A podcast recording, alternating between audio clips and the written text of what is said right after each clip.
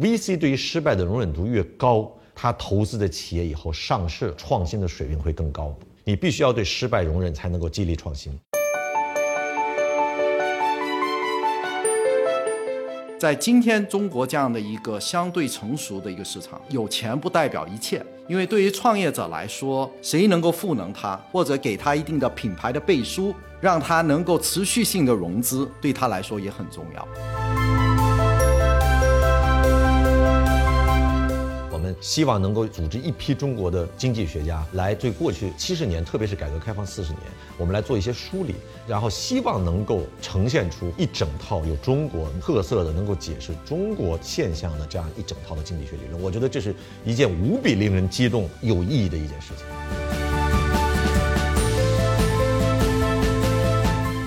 我们大概有一个二十人的全职的教师的队伍，但是我们还有一个庞大的业界导师，相当一部分是政策的制定者。所以我们的课程会请这些政策的制定者、执行者来给同学们授课，让他们能够理解国家的大政方针，其实是非常非常重要的。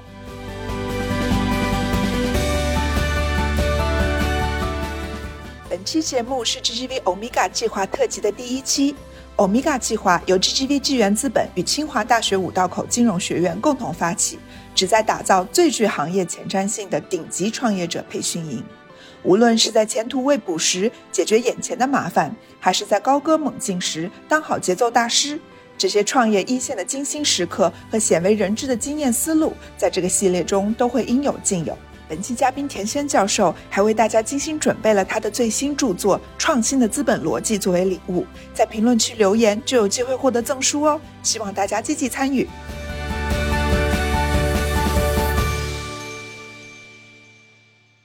亲爱的听众朋友们，大家好，欢迎收听本期的创业内幕。这一集我们请到的嘉宾是非常非常重磅的一位嘉宾，他是清华大学五道口金融学院副院长、金融学讲席教授，以及创业板第一届并购重组委员会的委员田轩老师。那和我在一起的呢，还有我们纪元资本的管理合伙人付志勋。欢迎两位嘉宾。大家好，呃，大家好。田老师，您小时候的梦想其实并不是做学术哈。我们先从您小时候的故事开始。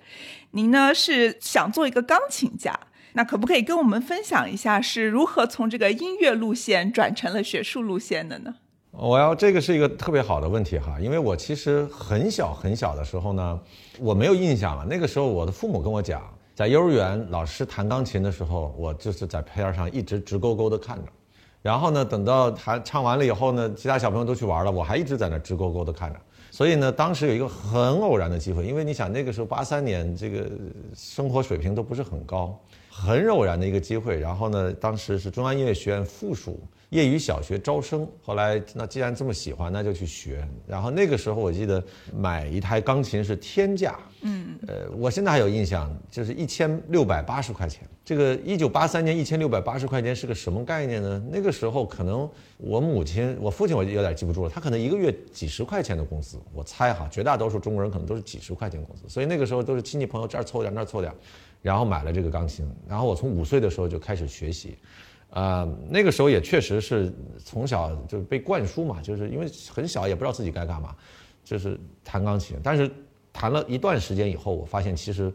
我们并没有这方面的天赋，因为这个本身就是一个一将成名万骨枯的这样的一个过程。因为我的手指，我的先天的手指是很差的。你弹钢琴，你去看，它要有双大手，然后这个手打开要能够很小的时候就要有，就是一个半八度，大概十度的十一度。有的小孩个子很小，一个手打开就是两个八度。所以我其实一开始先天条件都不是很好，但是这是一个惯性嘛。然后那个时候中间也还想去，老师嘛就是音乐学院还让我去吹小号，我还学了很多年的吹小号。然后在六年级的时候，当时要报考中央音乐学院附中，那个时候呢，中央音乐学院附中小号专业只招两个人，我当时考了第三名，所以非常的失落，就是音乐这条路走不下去了，然后才回到了所谓的一个小孩的正常的途径，就是小学啊、中学啊、大学。后来这个因为我学习成绩还不错嘛，就上了北京师范大学附属实验中学。但是我弹钢琴的这个爱好其实没有放弃，就一直在弹，一直在学，也就是业余的去学。因为我觉得钢琴这个事情，它是要两个手协作，这个是一个非常非常对孩子大脑发育训练的一个很重要的一个工作。它实际上相当于是 multitasking，就是你能够同时 handle 多个任务。尤其我记得我小的时候还练巴赫的多部创意曲，它这个巴赫多部创意曲难到什么程度呢？我们一般左手是一个声部，右手是一个声部，对吧？但是巴赫的多部创意曲最难到五部创意曲，就是你右手要 handle 三个声部。左手 handle 两个声部，我们一共才十个手指头，我们要 handle 五个声部，然后非常的就是对大脑的开发，对于你这种我们叫做 multitasking，就是多任务的处理是非常非常有帮助的。所以这个实际上我觉得哈，虽然我没有在音乐路线上走下去，但是对于我未来走上学术道路是非常非常有帮助的。因为客观上讲，作为一个学者，其实我们也是叫 multitasking，就是我们的日常的重要的工作就是学术做文章，就写文章。你写文章做课题可能会有多个课题。同时在进行，那么你怎么去 handle？怎么在各个 projects 之间能够零成本或者比较低的成本来 switch back，然后 switch to another project？这是一个很重要的一个技能。还有一个就是我们很重要的一个就是 teaching，就是教学，对吧？我们作为大学教授，我们教学是很重要的。那么你怎么能够在科研和教学之间来 switch？那么第三个就是我们的所谓公共服务，尤其我现在承担一些学院行政上的一些管理，包括社会兼职。刚才您也介绍，我是这个。重组委的委员也同时，其实这是我最新的一个兼职。我其实一直是创业板第一届上市委的委员，经常会在你学术的课题、教学和最后，比如说上市委你要审这些 IPO 是非常非常 practical 的一些 cases。那么怎么去 switch，怎么同时去 handle，这实际上是跟我当时在学钢琴这样一个训练是分不开的。所以呢，我觉得从音乐路线走到学术路线，其实这都是很被动的。就像我那个书里边写的，人生不是没有办法规划了。我学钢琴也不是我自己主动要去学，只不过就是三号，我也不知道是怎么回事，就是可能感觉老师这个声音啊，对这个东西感兴趣，就在钢琴面前站着，然后老师就跟我的父母反馈说：“哎，你的小孩可能有一些天赋，你可以培养。”其实我也自己也没有太多的主动选择。包括走到学术路线，也没有太多的主动的选择。这个是当时的情况是什么呢？是我在九七年上的北大，然后北大毕业以后是两千零一年，那个时候中国刚刚加入，就是世贸啊，就是刚刚开放这个市场，跟国际的交流刚刚开始。然后那个时候，因为北大、清华嘛的学生总是要想出去留学嘛，这个还是一个非常大的一个趋势。尤其我在北京出生，在北京长大，我在北京待了二十多年，有点待烦了，说白了。所以我当时就特别想出去看看国外的世界长成什么样子，对吧？那个时候国外的大片、美国的电影也都开始有，然后可口可乐啊什么这些东西都开始有了。那个时候我要去出国怎么办呢？你本科毕业直接出国，唯一的途径就是去国外读 PhD，就是读博士。就是你到外面去读其他的，因为当时中国的经济实力跟美国差很多，我们去签证这个是一个重要的一个 hurdle，就是一个障碍。他认为你有移民倾向，所以你去自费去读硕士啊、读 MBA 啊，他都是很难，几乎不行的。所以我们出去唯一的就是去读博士。然后呢，那个时候因为经济条件也没有那么好，自费也很难付得起，所以只有博士有全奖。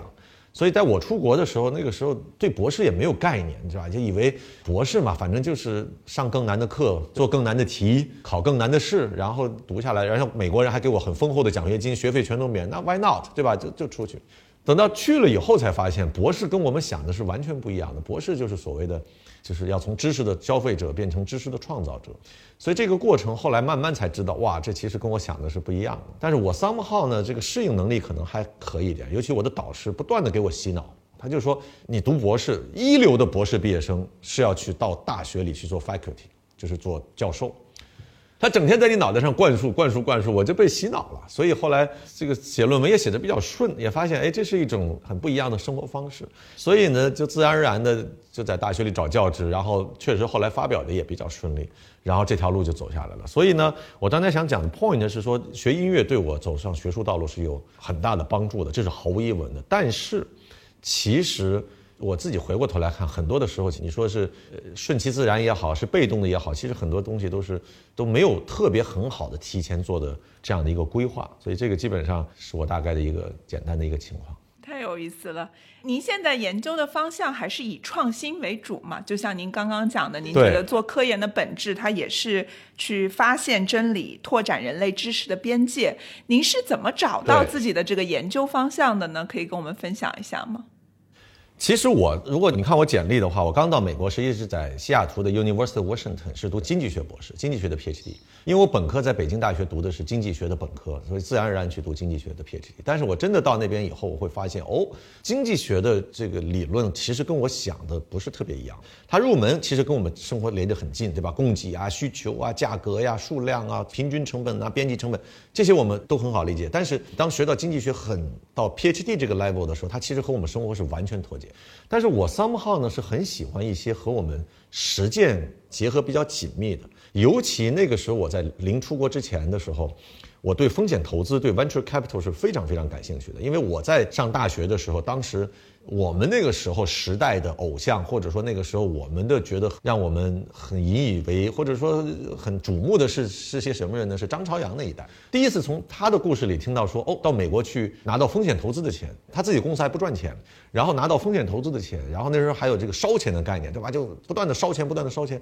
然后到美国去上市，然后那个时候正好在 Internet bubble 的之前，这个赚了很多的钱，这个估值很高。而且我自己是亲身经历过 Internet bubble 的，就是周围突然一个同学一个团队。就休学就去创业，然后咔做一个什么东西就上市，我是经历过的，而且我对风险投资是非常非常感兴趣的。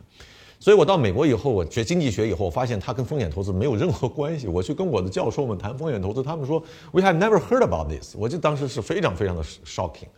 后来我发现哦，其实经济学是在文理学院。那么我稍微做点 research，我原来不知道在 business school 里边居然也有 PhD program，就是博士项目。我在出国以前，我一直以为 business school 里边都是 MBA，后来我发现，哎，business school 里边也有 PhD，就也有博士项目。所以我在两千零三年的时候就 transfer，就去 Boston 去读这个 PhD in finance，就是金融学博士。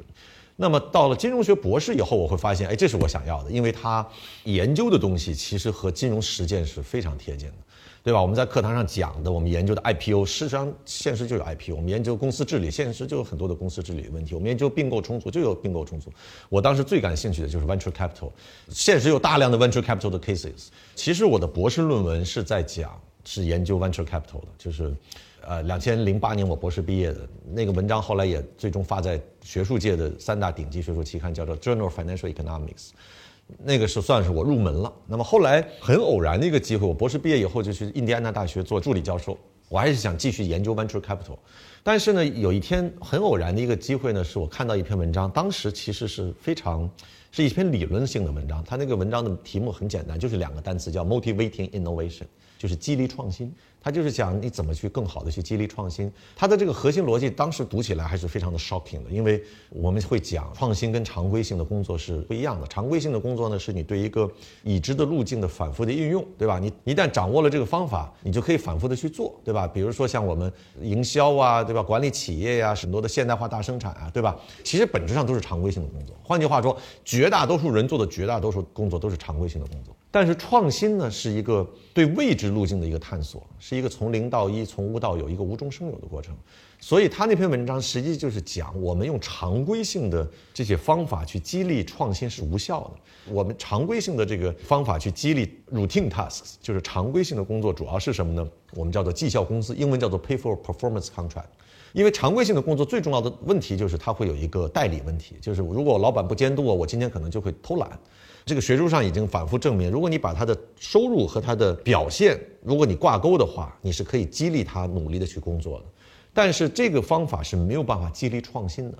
所以当一个创新失败的话，你就没有办法 distinguish，就是你没有办法区分出他到底是因为创新人员偷懒，还是因为创新本身具有的这样的周期长、不确定性大、失败率高这样的一些特点。所以我们就必须用一些崭新的这样的一些激励机制去激励创新。就这个理论文章对我是很震撼的，当时的一个感觉。我们学术分两类了，一类是理论性研究，就是你就是写 model 数学去证这些公式的。我主要是做的实证研究，就是你用搜集数据，然后通过一些非常严谨的科学的计量经济学的方法去验证这些理论。那么我当时就去看了一些文献，我居然发现没有任何的人在研究怎么用金融的方法去激励创新。所以这个就是我进入到这个领域最先的这样的一个契机。那么正好因为我研究风险投资嘛，那么风险投资跟创新型企业这是自然而然的结合。而且我当时因为花了很多的时间，对风险投资还是有一些理解的，对数据也比较熟悉，所以最简单的就是我当时研究风险投资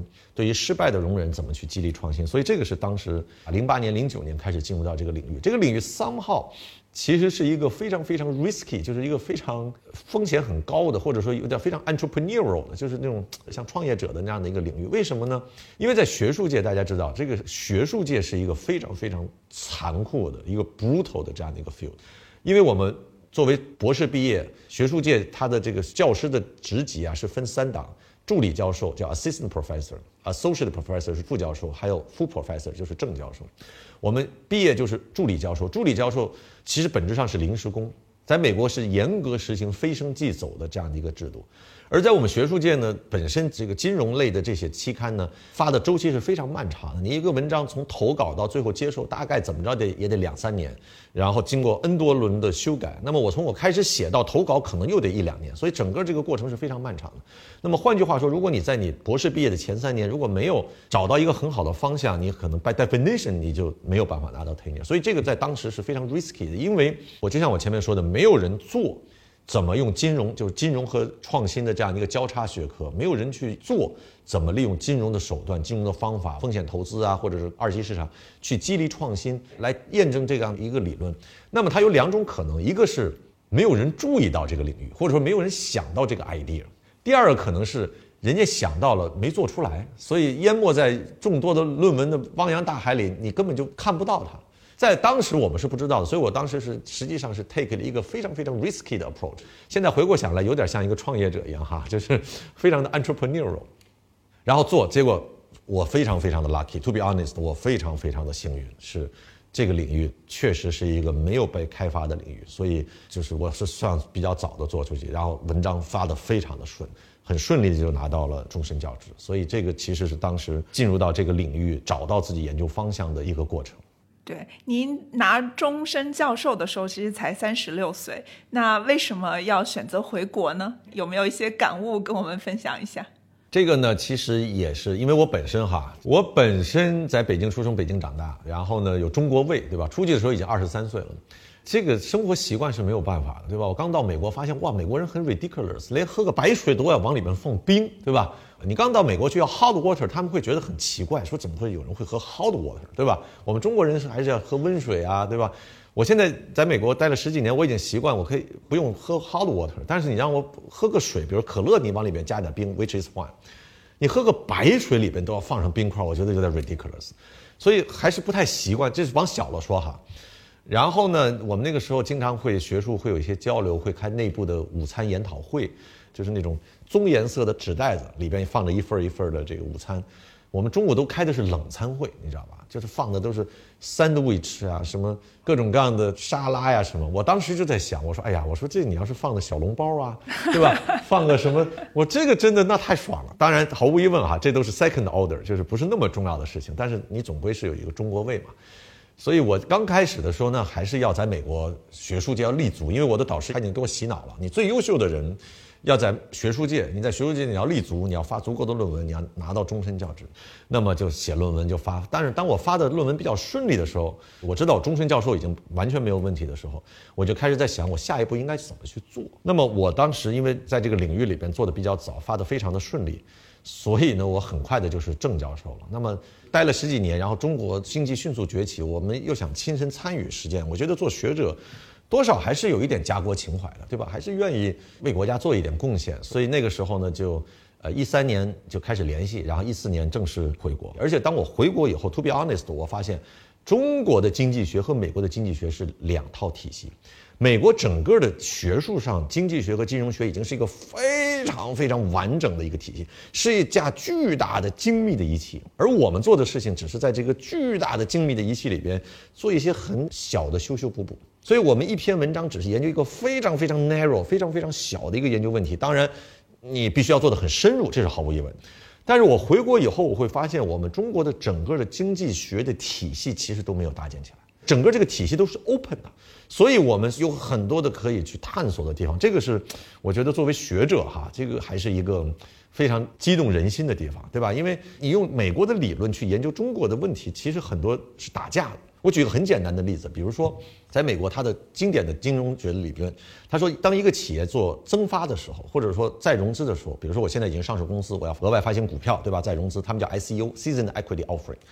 根据西方经典的金融学的理论，非对称信息下，企业什么时候会增发新股呢？一定你的这个股票叫 overpriced，就是叫什么高股，就是说我作为企业的内部人员，我知道我这个股票每股只值十块钱，但是 for whatever reason，现在市场上炒到了十五块钱，所以我想要增发新股，因为我用十块钱的价格卖了只值十块钱的股票，对吧？相当于我会做增发。但是呢，外部投资者虽然信息不对称，他虽然看不到你真实的股票的价格只值十块钱，但是他通过你做额外增发的这件事情，他就能够 update 他的 belief，他能够知道哦，当你企业额外发行新股的时候，你的企业的股价其实是被高估了。所以我们一般用这个理论去看美国，当企业公告说我要额外做 ICO 做这个股票增发的时候，股价一般是会下跌的。这个市场是一般是这样做的。但是你如果用这套理论来解释中国的经济现象是完全不一样的，因为在中国一旦一个上市公司说我要发行新股，对吧？我要这个不管是做定增还是再融资，股价是往上涨的。因为中国和美国的逻辑是完全不一样的，美国它是一个注册制，对吧？它是市场化的一个体系。我只是举这个例子了。我的 point 是说，回国以后，我发现国内的这个经济学是完全不同的一整套的体系，而我们作为学者其实是大有可为的。所以我觉得回国以后，其实虽然我已经是终身教授了哈，但是我觉得在学术上是有很多我们可以继续去去填补，不是填补空白，甚至我们都可以搭建。中国的经济学的这样一个体系，我可以给给两位报告一下哈，就是呃，现在国家自然科学基金委他们在做一个很大的课题，一个项目，就是构建中国特色的经济学的理论，这是一个非常大的 big project，对吧？这个事情你在十年、二十年、三十年前是做不了的，但是现在改革开放四十多年，我们中国以一种非常 unique、非常特殊的这样的一种制度、一种社会形态。因为你按西方的理论，你要想经济发展，你必须要有非常好的、严格的私有财产，对吧？然后非常好的法律制度的保证，完全自由的市场竞争。你按照他的理论，这个国家的经济才能发展起来。但是如果我们回过头看中国，其实这些前提条件都并不完全的具备。但是我们中国还在过去四十年里边一个巨大的这样的一个速度，一个经济的奇迹来增长，这个是西方的理论没有办法解释的。所以，我们现在在承担国家自然科学基金委。其实我我没有承担了，我是这个他的专家指导组的成员哈。就是我们希望能够组织一批中国的经济学家，我们来对过去。七十年，特别是改革开放四十年，我们到底做对了什么？我们的一些关键的事实，我们一些特殊的案例，我们来做一些梳理，然后希望能够呈现出或者 develop 出一整套有中国特色的、能够解释中国现象的这样一整套的经济学理论。我觉得这是一件无比令人激动、无比有意义的一件事情。所以我觉得还是很庆幸当年选择回国。对，其实，在录这期节目之前，哈，我也非常有幸的拜读了您再版的这本书《创新的资本逻辑》，它其实对金融对技术创新的影响这个话题做了一个非常全面的梳理。我觉得，对于像我们从事风险投资的从业人员，或者是对这个感兴趣的，都是有很大的帮助。强烈建议大家买书哈。首先，我们想问的其实就是对于失败容忍度。创新的一个必要条件，咱们可以从宏观、中观和微观的三个方面对比一下中美现在对失败容忍度是一个什么样的情况。这是一个特别重要的问题哈，因为创新的资本逻辑呢，实际是二零一八年出版。我二零零八年博士毕业，其实我研究的是一个交叉学科。其实金融学是一个很古老的学科，创新其实在战略学呀、管理学也有很多的学者研究。我当时进入到这个领域是怎么研究利用金融的力量、金融的手段和工具来激励企业的技术创新，是一个交叉学科。因为这个学科当时我前面也说过了，我算进去的比较早，发的也比较顺，所以我一八年的时候博士毕业十年，我把我原来的一些文章。做了这样的一个整理，其实那本书呢是一个论文集，就是打引号的论文集，就是我把一些技术细节、一些非常就是不能说高深吧，但是很艰涩的一些计量经济学的一些模型我都去掉，我希望以故事 intuition 和案例的形式来呈现。那么我也很高兴的给两位报告一下哈，这本书的第二版已经出版了。第二版和第一版的一个重要的区别是，在过去三年我的学术还是有精进的哈，还是有继续的发表，所以我把一些更新的一些内容放进去，现在形成了第二版。那么第二版刚才咱们提到的这个创新的容忍，对吧？失败度的容忍，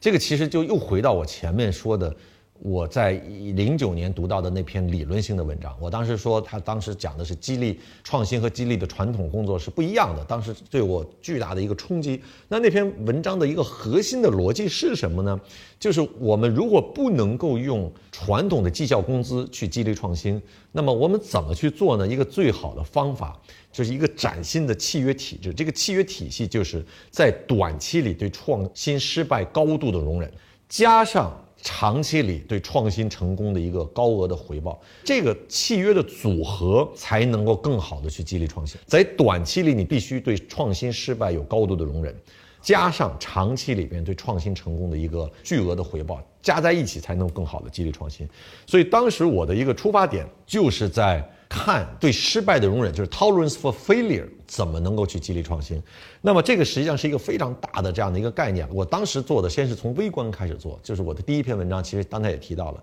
就是怎么去看风险投资对于这个失败的容忍度啊，就是 VC's attitude towards failure 对于他们投资企业上市以后创新的影响。那么我们发现的是，这个 VC 对于失败的容忍度越高。他投资的企业以后上市，它的创新的水平会更高，不但是数量更高，它的质量也更高，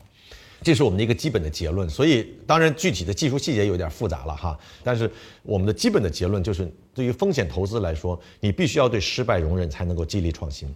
那么你怎么才能够更好的去对失败能够有更好的去容忍呢？我觉得这个可能和基金你相对来说要期限要比较长，这个是毫无疑问的，对吧？美国的基金一般是十到十二年，那么像国内的基金三到五年，这种基金期限比较短的这样的一个 VC 的基金，它就没有办法，你 by definition 你有退出的压力嘛，你就没有办法能够对失败能够有很高的容忍度，所以这个是在微观层面上，那么。在中观层面上，其实就是市场层面，这个我们后面可能也会也会聊到，就是市场，你要对整个市场要对失败要有高度的容忍。那么我们其实更多的关注的是从一级市场到二级市场的这样的一个转变，因为作为创业者来说，可能对于绝大多数中国的创业者，可能一个创业的重要的 milestone 或者说一个终极目标吧。就是上市。对于早期的投资者来说，对于 VC 来说，也实现了很高额的回报，也实现了退出。但是呢，其实我从我们的学术研究来讲，我们会发现很有意思的一个现象是，企业在上市了以后，它的创新的数量和质量都会有一个明显的下降。而且我们会发现一个相反的一个操作，比如企业退市，对吧？delisting 了，它的创新水平反而会提升。对吧？这你就能够 cue 掉前面的那个 story，因为你退市了，按说你应该更 mature、更成熟了。那为什么你在退市以后，你的创新水平反而会提升呢？那么我们其实就发现，因为一旦上市二级资本市场，它对于失败的容忍度其实是非常低的。因为你想，一旦你企业上市以后，无数的聚光灯就打到了你的身上，监管层会关注着你，投资者在关注着你，然后分析师在关注着你，门口的野蛮人，对吧？那些敌意收购者在关注着你。做空机构在关注着你，大量的这些我们叫做外部的短期的业绩压力，会给企业造成对于失败的容忍度，实际上是大大的降低的。但是如果你没有上市，我换句话说，没有上市，你就可以踏踏实实的、安安静静的来做这样的一些长期的投资。所以我们换句话说，二级的资本市场。虽然企业上市了以后，对于创业者、对于早期的风险投资人，他能够实现很好的回报，能够实现财富的自由，然后能够让你有一个融资的平台，对吧？能够让你以后做并购重组，你可以有一个 currency，就是你的股票可以去做一系列好处。但是对于创新来说，二级资本市场对失败的容忍度其实相对来说会比较低，那么总体来说是不太利于创新的。所以我们会看到一些真正创新型的企业其实是是选择不上市。那么这是在中观层面，宏观层面，我们更多的是做一些跨国的数据，那么它就会涉及到一些文化呀、制度啊、宗教啊一些层面，和我们金融学离得稍微远一点。但是我们也会发现，在宏观的层面上，其实宏观政策的不确定性会对创新有一个影响。这个其实也是我们做的一个研究，非常有趣哈。我们大概用了四十多个国家的跨国数据，我们来研究这个国家的政策和政策的不确定性哪一个对创新有影响。结果让我们非常非常惊讶的发现的是，这个国家的政策对创新没有什么影响，因为企业家们都是非常聪明的，企业家们可以调整自己的投资来适应你国家的宏观的政策。但是我们发现的最要命的是什么？最要命的是政策的不确定性。我们怎么来衡量政策不确定性呢？我们就用这四十多个国家的这个议会或者是总统大选，我们来衡量政策的不确定性，尤其是那些非常 close 的 election。就是选票非常接近的，那么大家在投票之前，我也不知道明年到底是是希拉里还是特朗普当选，就是这种非常 close 的这种 election。那么在这种情况下，我们就具有很大的政策的不确定性。结果我们发现的是，政策对创新没有什么影响，但是政策的不确定性对于创新是有一个巨大的抑制作用。企业家们能够做的事情就是 wait and see，就是等待、观望、做短期的投资，因为你政策对失败的容忍度就比较低。所以我觉得总体来说哈，我们从微观、从中观、从宏观、从投资者对于失败的高度的容忍，或者说至少你要对失败要有一定的容忍度，实际上对于激励长期的创新是起到非常非常重重要的作用的。对，我也请继续补充一下。哎呀，我来稍微补充一下田教授分享的这个话题。我在这个行业，因为前前后后二十多年了，从两千年开始做创投。我我可能比你更幸运一些啊，我就比你更早，两千年的时候踏入了中国这样的一个庞大的一个快速增长的一个市场。我当时是两千年第一个投的项目是百度，百度零五年的时候就让很多基金都看到中国这个新大陆。所以如果你回顾一下的话，今天的红杉很多的这个基金的成立都是在零四零五年那段时间。开始的，其实这个过程里面，我自己有一些体会啊。就说到这个失败的容忍度，确实是一个蛮有意思的一个话题。稍微提一下，就是刚才您说的，就是我们 VC 大概有三大类。最早中国这批 VC 呢，主要是 Wall Street 跟 Main Street，很少的 Entrepreneur 就是 Turn VC 的。为什么呢？都是当年的投行最聪明的人。然后呢，当年的这个在企业里面最聪明的人，或者认为自己最聪明的人出来来做 VC，来选择看这个市场、看项目，因为他们基于他们对行业的理解。但是我会发现，就是人啊，他是要随着市场的变化，VC 这个行业为什么我热爱这个行业？它需要不断的去学习，不断的去调整，不断在失败中吸取这个经验。我一直觉得是个做 VC 有两种失败，或者有两种误判。一种误判呢，是你投错了项目，那你损失的是你投进去的钱；另外一种误判呢，是你错过了项目，你错过的项目，你所损失的是你的 upside。这里头的整个对你的基金的一个回报的这个预期就有很大的差异。所以我二十年当中，当然我也投对了项目，比如说百度啊、滴滴啊。小鹏汽车等，但我也错过很多项目，比如说我错过了京东，我错过了这个字节，这些都是巨大的错误。所以这个失败的这个容忍度啊，我觉得还得考虑到，就是说你如何在这个过程里面去调节你对项目的一个判断，或者是对趋势的一个判断。其实做 VC 呢，其实无非是两个大的判断，一个是趋势，比如说。过去二十年，你只要投互联网，你掌握这个趋势，然后在当中呢，你选对了团队，基本上你大错不错。但是如果你是在两千年到零五年一度那段时间里面，有大量公司是在做半导体的，当时有很多台系的 VC 是在看半导体这个产业，但半导体在那个时间点并没有起来。那这个时候，你可能在半导体里面的布局。可能就有蛮大的这个失败或者是损失，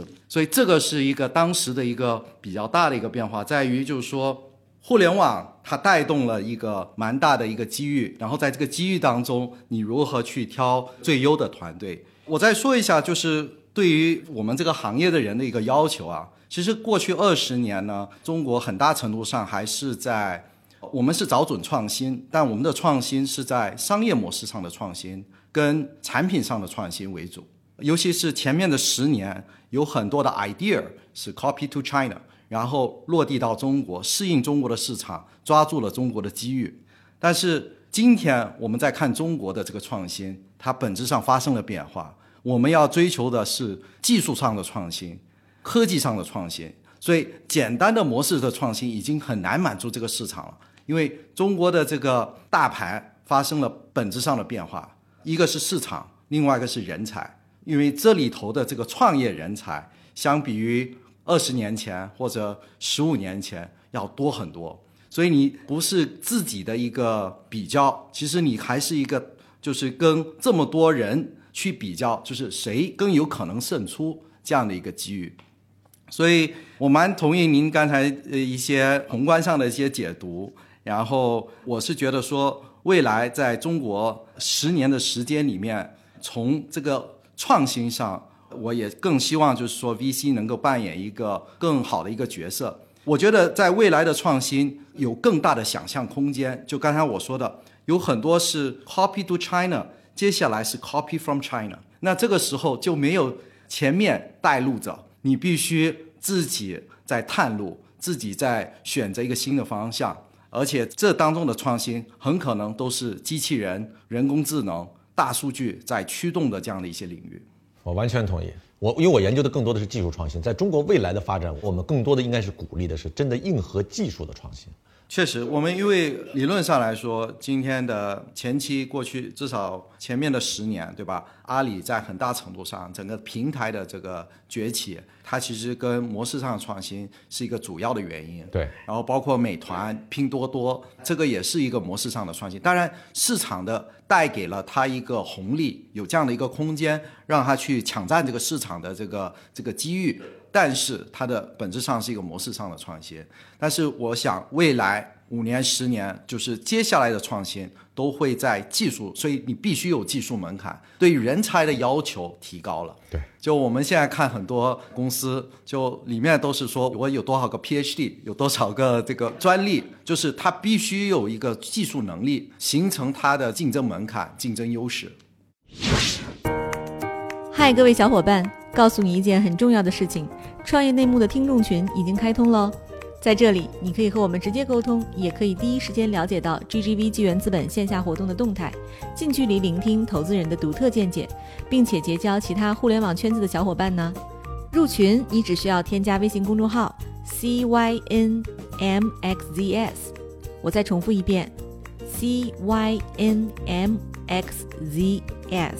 也就是创业内幕小助手的拼音首字母，并在好友请求中标注“创业内幕”。接下来，小助手会帮助你完成入群操作。我们期待你的加入。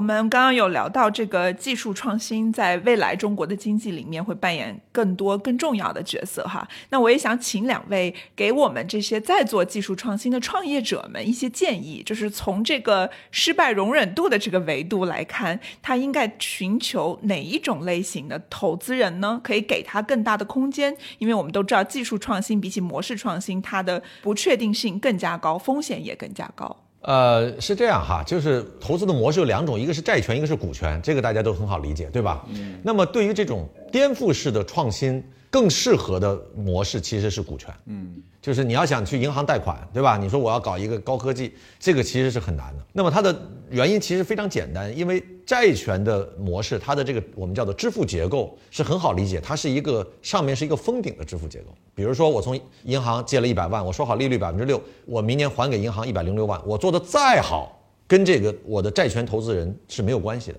所以他们债权投资人 by definition，他关注的是他资产的安全性，就是你能不能把把这一百零六万还给我，或者说还本付息，对吧？他不是特别关注你的成长性。但是股权投资人是不一样的，股权投资人是，如果你作为股权投资，你如果拿着这个公司的股票，对吧？你只要拿着它，你其实是可以陪伴这个企业成长，对吧？这个企业的市值十个亿、一百个亿、一千个亿，你是可以同比例成长。所以股权投资它相当于我们在我们学术界讲，它你实际拿着是一个看涨期权。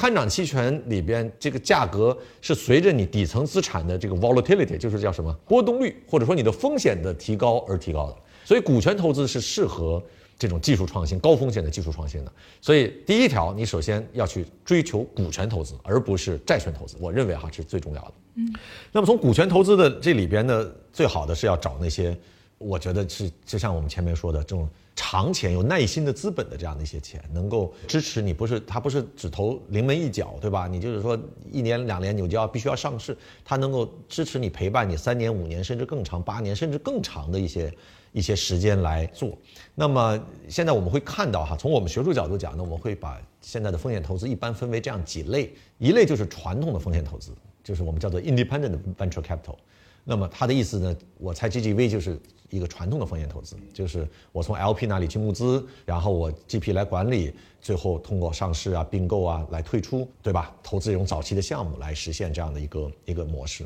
传统的风险投资毫无疑问是对于创新是非常重要的。那么另外还有两种模式呢，一种我们叫做 CVC，就是 Corporate Venture Capital，就是企业风险投资。那么企业风险投资和传统的风险投资一个很重要的区别是，企业风险投资它并不是一个独立的实体。当然，企业风险投资有很多的 variation，有很多的变种哈。但是我们看主要的企业风险投资，实际上还是依托于一个大的企业，对吧？一个你像阿里啊，像腾讯啊，像小米啊，对吧？像这个京东啊，都有这样的一个二级的部门来做这样的一些早期的风险投资。那么第三类呢，就是我们叫做 GVC，就是 government 的 VC 啊，以政府引导基金啊，以政府出资来体现的这样的一些风险投资。那么从我们学术研究来看，CBC 呢，其实我们发现的是它有它的优势，有它的劣势。那么 CBC 在过去二十年里边是一个迅速的崛起，在本世纪初的时候，整个风险投资的体量里边，可能 CVC 占百分之五左右，但是我们去年会看到全世界范围里面，CVC 投资的体量已经占到百分之二十了。那么 CVC 它首先它有它的优势和劣势哈，它的一个很重要的优势是在我们的研究里边，我们发现 CVC 比传统的风险投资平均来看，我们不看个案，我们都是通过大的样本搜集几百甚至上千的企业，然后通过大的样本我们来做对比，平均来说 CVC 会比传统的风险投资会更对于失败的容忍度会更高一些。那么它的核心逻辑是什么呢？就是它背后的资金的来源，因为传统的风险投资我们叫做 IVC，它的资金来源是 LP。那么国内的 LP 可能更多的是个人投资者，富有家族，对吧？所以它的期限比较短。国外的这种或者美元基金，或者是在美国的它的风险投资呢，它 LP 更多的是机构投资者，对吧？养老基金啊、退休基金啊、捐大学的捐赠基金啊等等，它的期限相对来说比较长。但是即使期限比较长，你到十二年的时候，这个基金也要清算。所以传统的风险投资它还是有退出压力，对吧？因为你的钱你要给你的 LP 要给他的财务回报嘛。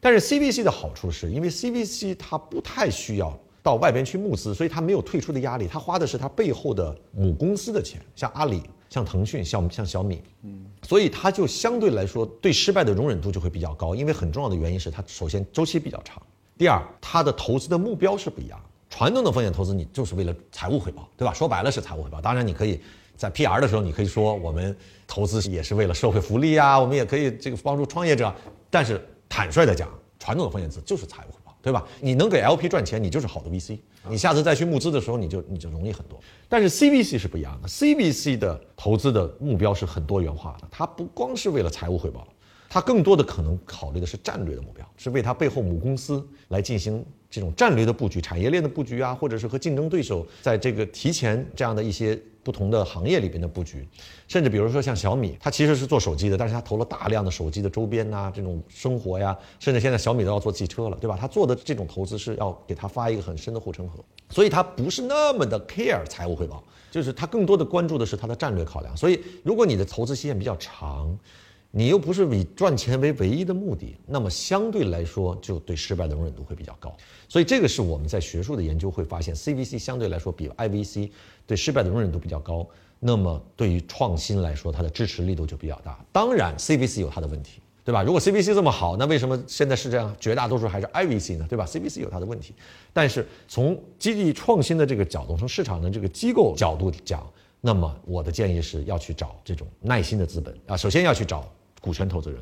第二要去找有耐心的资本。如果是 IVC 的话，期限比较长的这些这些资本，那么同时也可以考虑 CVC。当然，CVC 有它的很大的风险了，对吧？就是你可能被他投了，你反你的 idea 可能被他偷了，你的技术被他偷了。实际很多 CVC 大鳄去投资，我们学术界发现叫做 invest to kill，就是我投你钱是为什么？是为了把你捏死，然后把我的 potential 的可能的竞争者把它。扼杀在摇篮里，然后把他的技术拿来给我自己去用，这个是 CVC 的问题。对于创业者来说，你要非常小心，非常非常的小心，对吧？我的建议基本上就是这样。我稍微再补充您说的一些这个观点，确实，我觉得这几类资本都不太一样。当然，债权肯定是另外一套东西，它的这个对于长期赋能你的增长，它可能不是最 care 的，它 care 的是它的这个稳定的一个回报啊。对于我们来说，刚才说到的这个呃失败容忍度，其实对于 VC 来说，其实追求的就是高回报。就因为有高回报，我才会有失败的容忍度。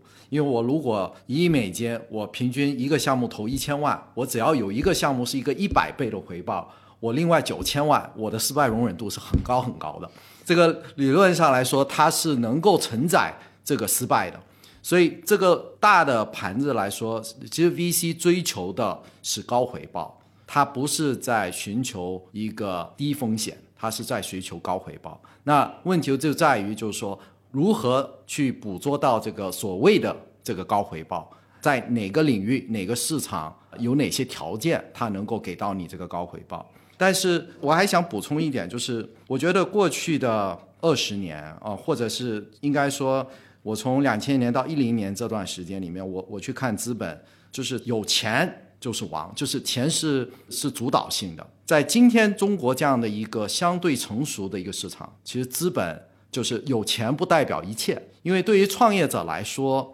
他已经不仅仅希望得到资本的助力，他希望得到你更多的战略上的帮助。这个战略上的帮助，有可能是你背后的一些资源，有可能是你背后能够给予的一些一些人才的支持。其实创业本身是它缺什么？一方面缺资源，另外一方面缺人才。所以，谁能够赋能他？所以最有更好的去赋能他，或者给他一定的品牌的背书，让他能够持续性的融资，对他来说也很重要。所以，其实现在的创业者其实也更聪明了，他需要更多。其实 CVC 部分也能够提供这些，但就像刚才您说的，CVC 它是一个双刃剑，它好，它可以很好，它可以给你带来资源；它不好，它可能会把你拖下水。所以。这个时候，你就要在选择 CVC 的时候，你要想哪个 CVC 它更适合你的企业的发展，它能够在战略上能够更好的去跟你有一些协同。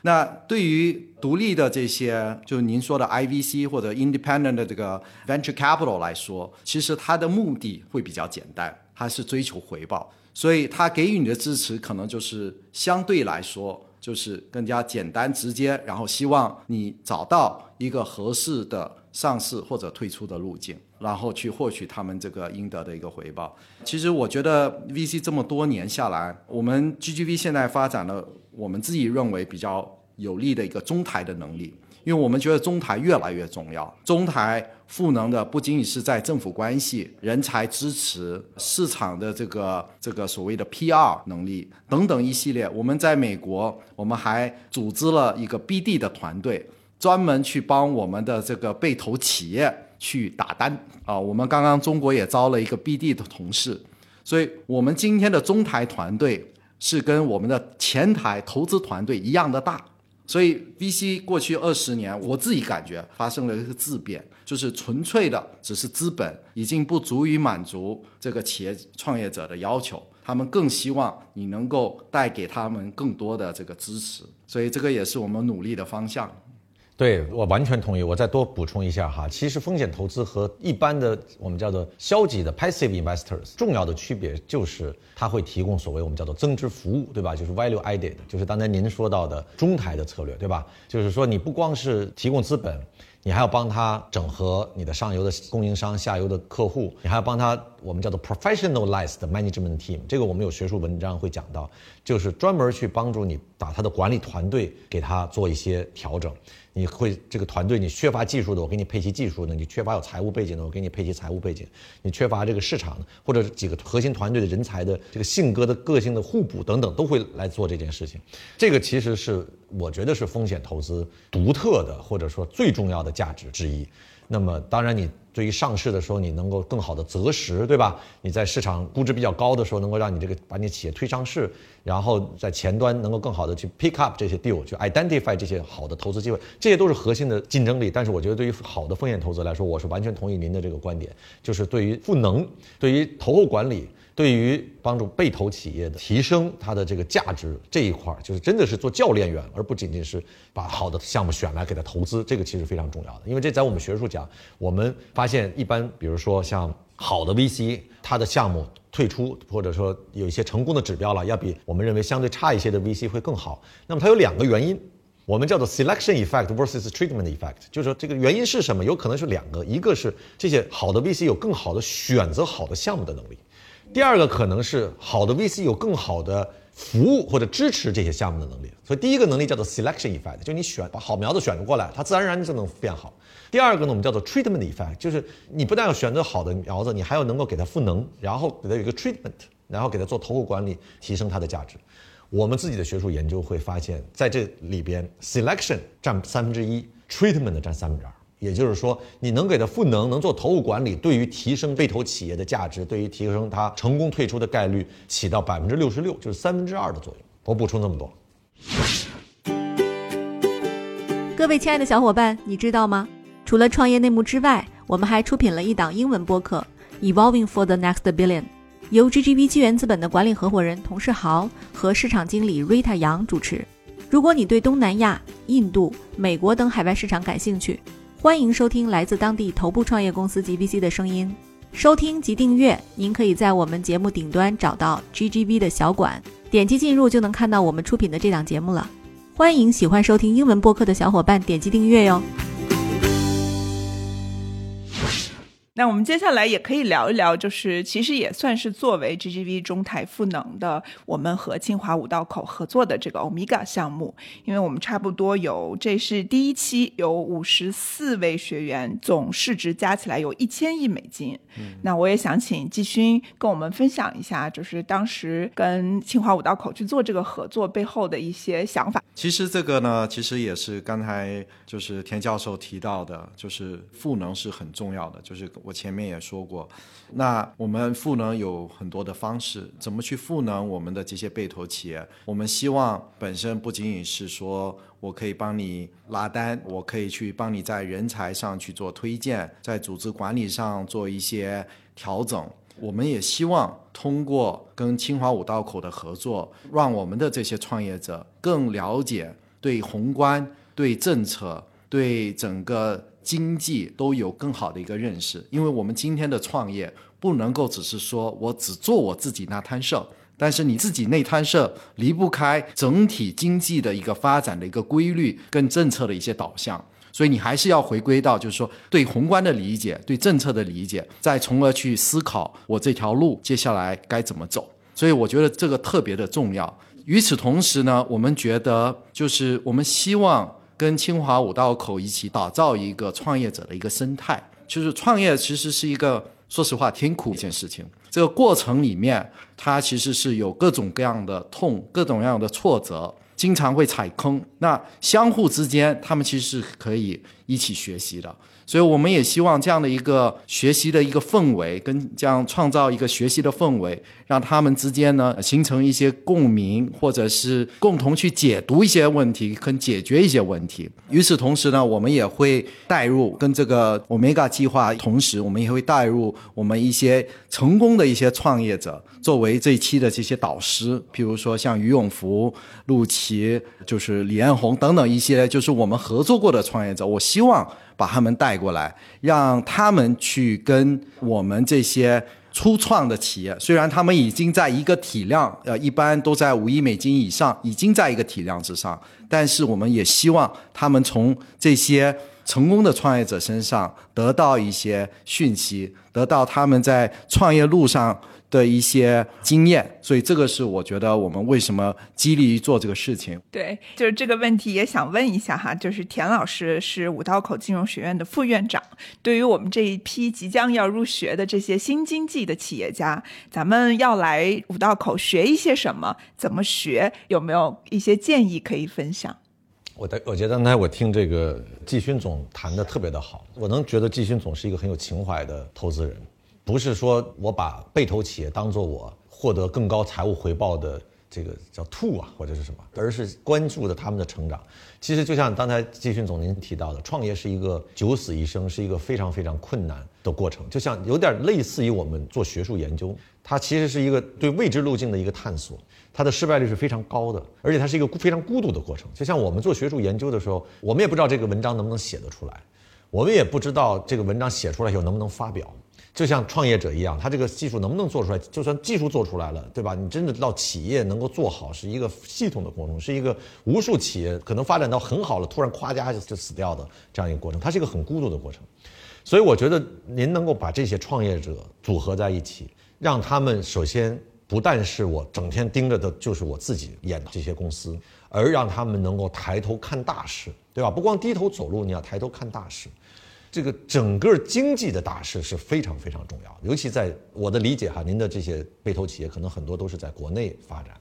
在中国，如果你不理解经济的大势，不理解宏观的政策。你只是自己去低头去做自己的创业，那大概率是会失败的。即使你暂时成功，也是走不长远的。我觉得最近无数个案例都能够看得出来。所以这个其实是我们五道口金融学院的一个很重要的优势，因为我们有强大的师资的团队，而我们的这个，因为它前身是中国人民银行研究生部。一九八一年成立到二零一二年并入清华之前，他没有全职的老师，他所有的老师全都是在监管机构一行三会的这些老师、业界的导师，还有一些其他的高校，北大、清华的一些兼职的老师来上课。